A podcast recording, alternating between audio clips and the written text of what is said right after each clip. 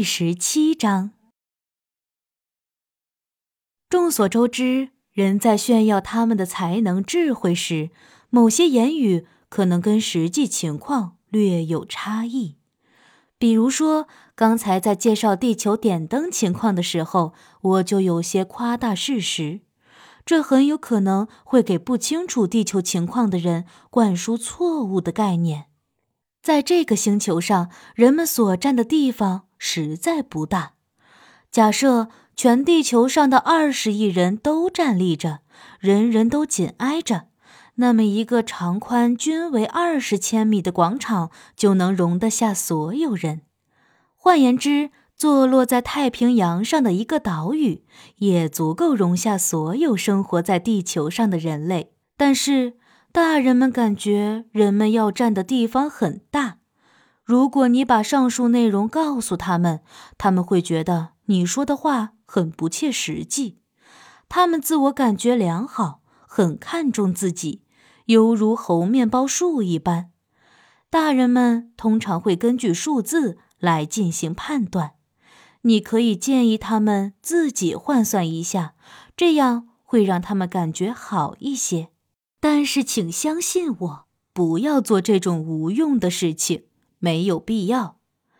小王子在抵达地球的时候，没有看到一个人，这一点令他很惊讶。他刚开始担忧这个星球不是地球的时候，就看到一个黄色的圆环在沙漠中移动。晚上好，小王子礼貌地开口说道。蛇回应：“晚上好。”我这是落到了哪颗星球上？小王子问蛇。“是地球。你现在是在非洲。”蛇说道。“没有人类在地球上生存吗？”“你现在是在沙漠里，基本没人在这里生活。但是地球很广阔。”在一个石头上坐下来后，小王子抬起头，开始仰望天空。星星在天空中闪闪发光，小王子说道：“我经常这样思考，他们是否为回家的人们指明方向呢？瞧，在我们的正上方，那就是我居住的星球。不过，看起来它是在很遥远的地方。”你居住的星球很漂亮，蛇看了看，说道：“你为什么到地球上来呢？”我跟一朵花儿产生了争执，这是小王子的回答。哦，蛇发出了一声叹息，之后谁都没有说话。其他人都在哪儿呢？小王子又开始询问蛇了：“这里没有人，我感觉有点寂寞。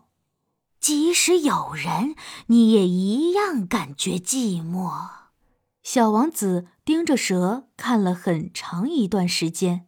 “你长得真怪异，像手指头一般粗细。”小王子又开口说话了。可是，一位国王的手指头都没有我强大。”蛇反驳道。小王子笑了笑，“不过你看起来还真不怎么强大。你看，你都没有脚，甚至都不能旅行。